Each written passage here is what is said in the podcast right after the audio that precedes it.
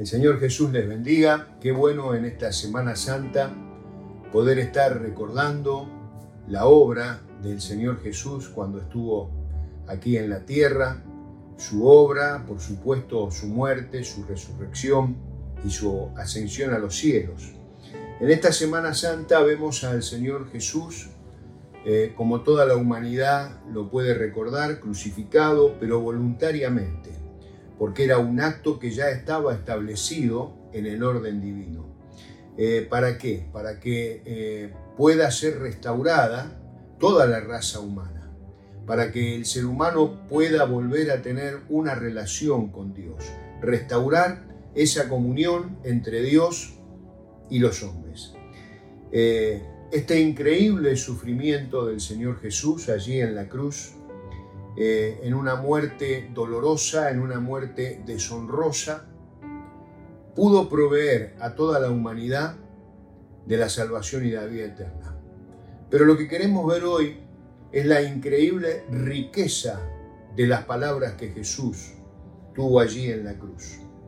Esta cruz del Calvario tan cruel, eh, una muerte que Quizás jamás nosotros podemos imaginar ese sufrimiento, pero allí el Señor pronunció varias palabras realmente colmadas de enseñanzas prácticas para la vida cristiana. Y habíamos visto en el día de ayer eh, estas palabras que le dimos una eh, mm, atención especial cuando el Señor dijo, Padre, perdónalos porque no saben lo que hacen. Y hablamos del amor, hablamos del perdón y hablamos de olvidar las ofensas y, asumir una actitud perdonadora. Ahora aquí en Lucas, Evangelio según San Lucas 23, 43, Jesús le dice a uno de los criminales que estaban siendo crucificados a su lado, eh, ante el arrepentimiento de uno de ellos, Jesús le dice, de cierto te digo, hoy estarás conmigo en el paraíso. En estas palabras de Jesús eh, nos enseña que nosotros tenemos que gozarnos por la seguridad de la salvación, la seguridad de la salvación y de la vida eterna.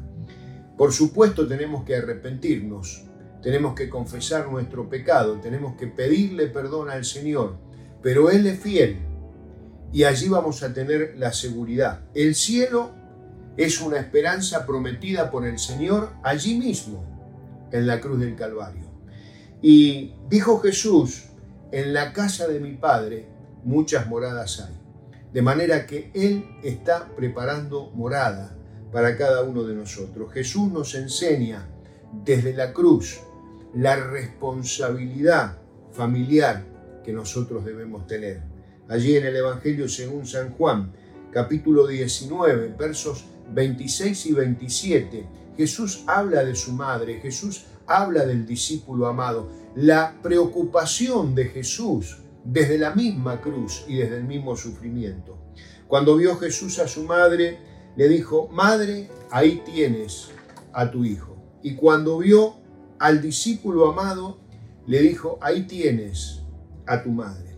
El sufrimiento en la cruz no hizo que Jesús olvidara la responsabilidad que nosotros debemos tener con nuestra familia. Es decir, enseñándonos a que nuestra familia tiene que ser bendecida, tiene que ser provista del amor, del sustento, de la, de la provisión, de la protección, de la seguridad. Jesús desde la cruz dándonos la enseñanza de que nunca tenemos que descuidar nuestra familia.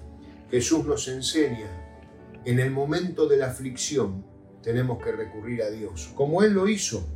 Mateo 27, 46, Dios mío, ¿por qué me has abandonado? Dijo el Señor.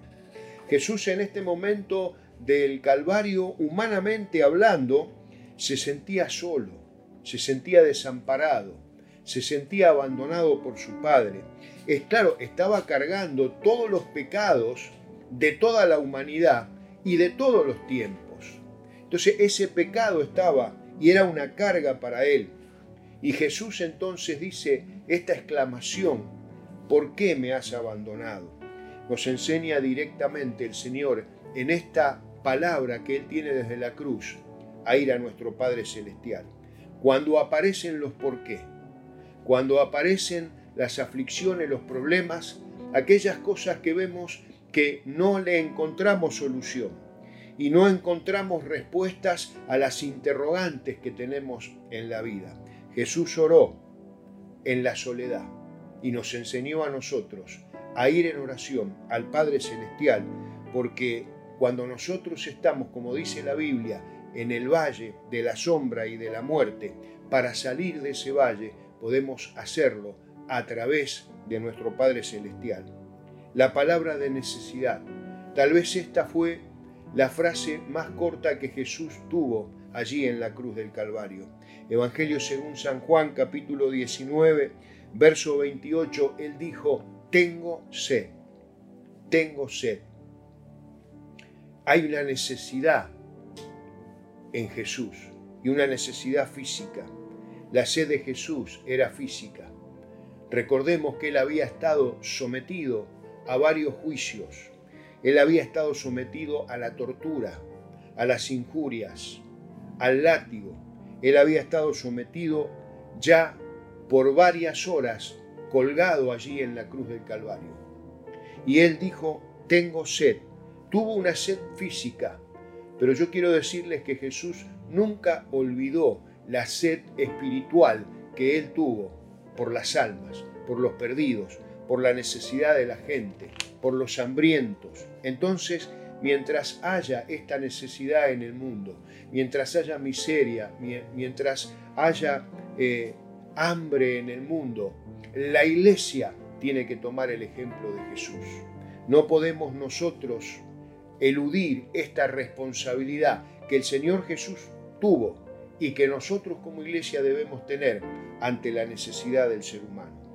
Los sedientos, los discriminados, los enfermos, los presos, presos espirituales, presos en las cárceles literales, hay diferentes clases de presos, pero el Señor siempre estuvo atento a la necesidad de la gente. Y nosotros como iglesia, como hijos de Dios, tenemos que estar atentos a las necesidades de las personas.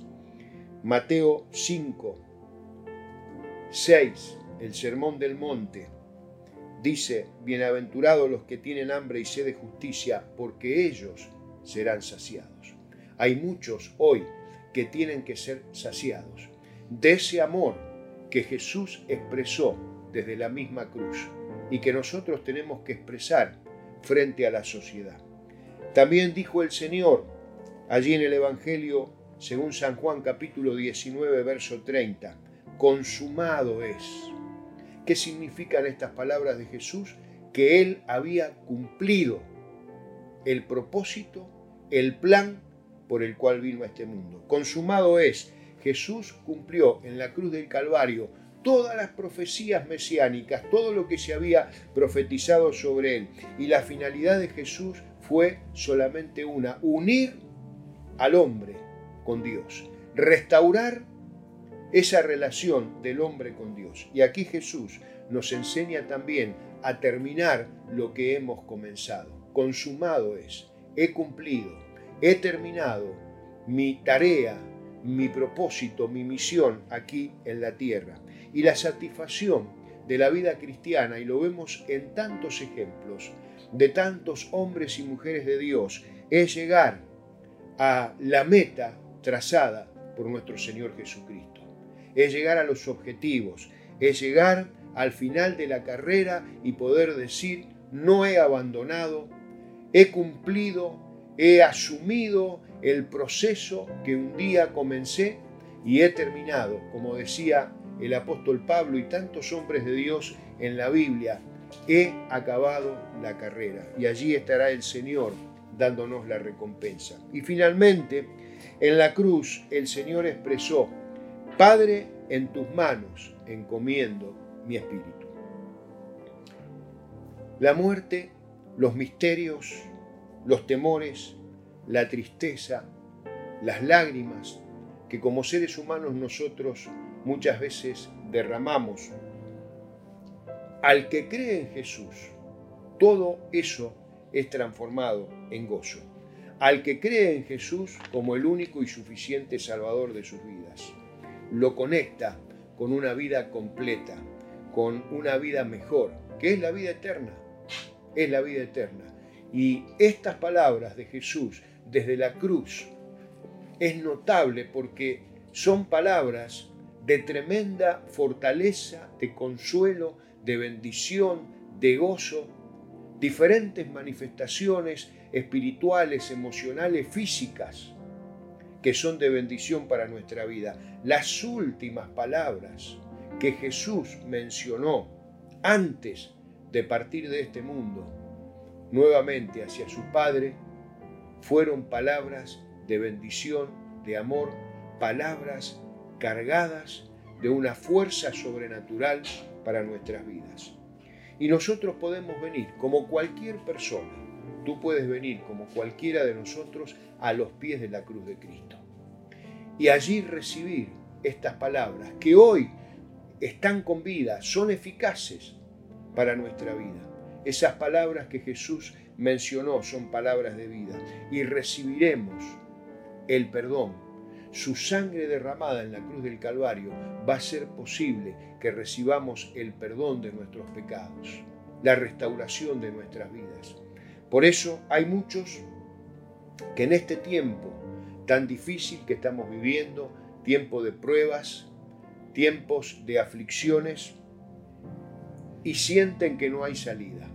¿Cuánta gente se siente acorralada, se siente deprimida, siente que no tiene solución a sus problemas?